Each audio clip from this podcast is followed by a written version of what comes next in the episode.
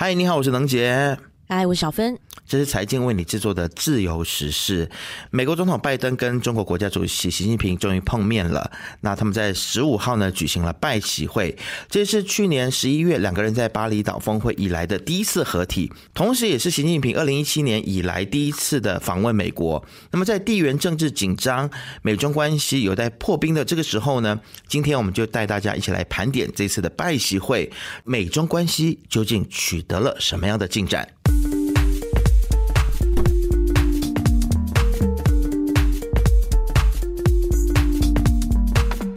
这场魁违了一年的首次合体呢，在相对友好，可是呢又略显尴尬的一个气氛之下哦，拜登两个人呢就会谈了大约两个多小时。那会后呢，双方都没有发表联合声明，反而是各自发布书面声明来表述各自的立场。在台湾等重点议题上呢，也是各说各话。那加上拜登又再次称呼习近平独裁者，显示出两国的对抗本质并没有变。那在这之前呢，虽然各方原本就不看好这次的拜习会会有多大的突破哦，包括中国民间呢都是冷眼旁观的，认为说虽然两边的关系应该要改善了，但是双方呢还是可能随时翻脸如翻书哦。而中国官媒呢则是大举造势啊，央视几乎每一天都全程的追踪会议的进度。那新华社发布的这个拜习会的通稿也被各大小媒体转发和转载，评价一面倒的好像美中。关系就要拨云见日似的，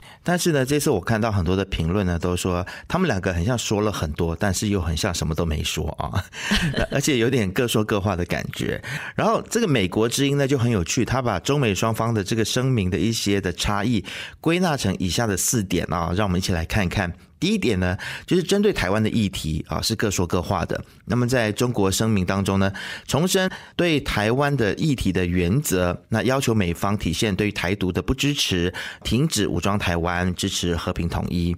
而习近平听到美国有各种报告说中方计划在二零二七年或者是二零三五年要采取军事行动的时候呢，根据美方官员的描述啦，那么习近平当时似乎带着一丝恼怒，但拜登就重申。反对任何一方单独改变台海的现状，期望透过和平的方式解决两岸分歧。因为台湾海峡的和平稳定关系到整个世界的利益。那拜登也呼吁中国要克制在台海周边的军事行动，也要中方要尊重台湾选举的进程。那另外呢，第二点就是。乌俄跟以哈战争了，那美国就一再希望呢，中国可以出手调停。更何况乌克兰跟以色列也都曾经公开的寻求中国的支持，拜登更是重申支持一个自由、开放、繁荣、安全和坚韧的印太地区，以及对于捍卫印太盟友的坚定承诺。那他也强调呢，美国对于航行还有飞行自由、遵守国际法、维持南海以及东海的和平稳定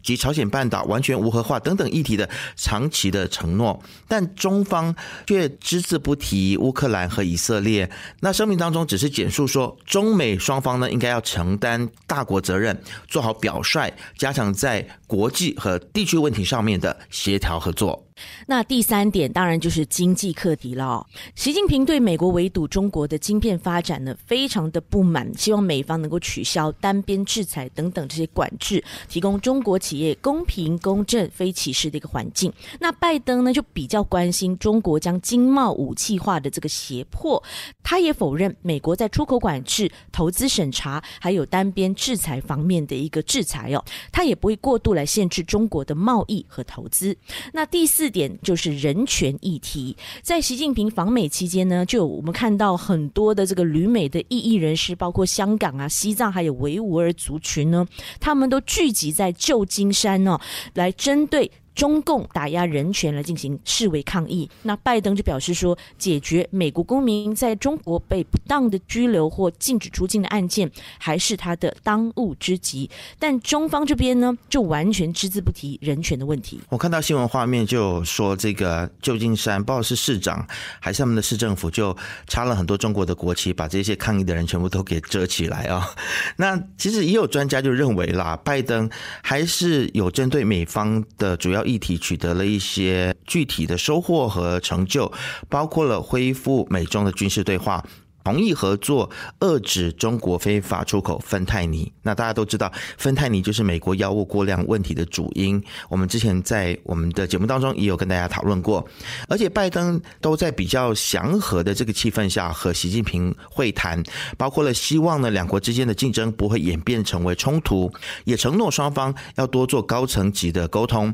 都有为他们的外交成绩单，哎，似乎有稍微的加分了。嗯，不过呢，习近平也没有那么容易搞定的哦。在面对国内经济遇震乏力、社会氛围持续低迷，还有政治上从一年前的白纸抗议到前总理李克强突然离世，国内其实对他的不满情绪是与日俱增。他迫切需要一个众所瞩目的一个国际外交舞台来转移焦点，而拜习会就是让他可以受到全场瞩目的一个舞台了。但确实哦，习近平似乎也达到了他的目的。根据很多专家评。评论哦，这次呢，他就赢得了美国的政策让步，以换取合作承诺，也缓和了双边的紧张局势。转而呢，他也比较多去关注经济增长，还有用力的说服之前回避中国的这些外资们。那习近平在 iPad 峰会期间呢，其实也出席了一场集结美国重量级商业人士的所谓的 CEO 峰会。听说每个席位呢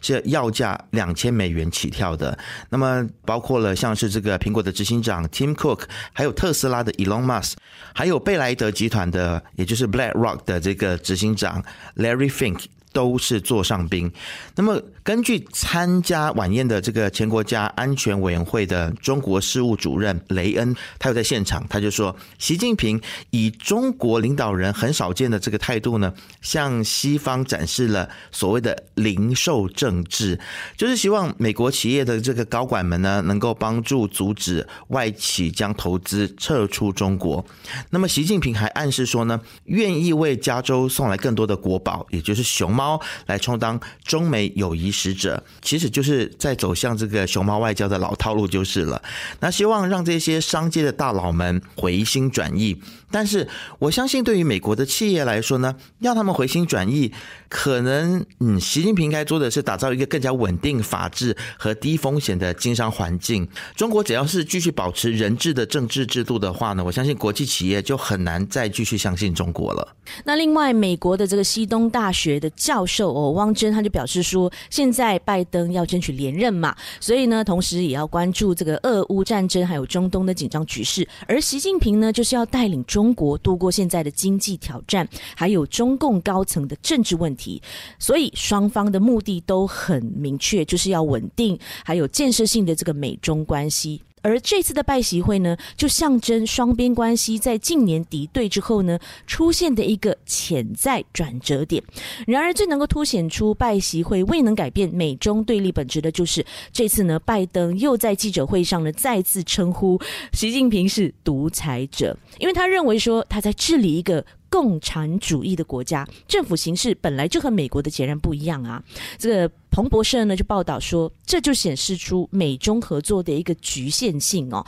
虽然拜登形容两个人是最具建设性、最富有成果的一次会谈，而且赞扬习近平在会谈当中直言不讳，但拜登并没有说他相信这个中国领导人。那也确实啦，对于相识超过十年的这个拜登跟习近平来说呢，这或许又是另外一场的气氛温馨，而且带着一点私人意味的这个会面啊。然后回到美中领袖的身份的时候呢？只能说这是一场精心策划来缓和紧张，但却未能解决分歧的峰会。但无论是任何一位领导人，或者是总统的外交工作的其中一部分，就是见客嘛，包括了要见那些跟他政见不相容的人，要跟他们来打交道。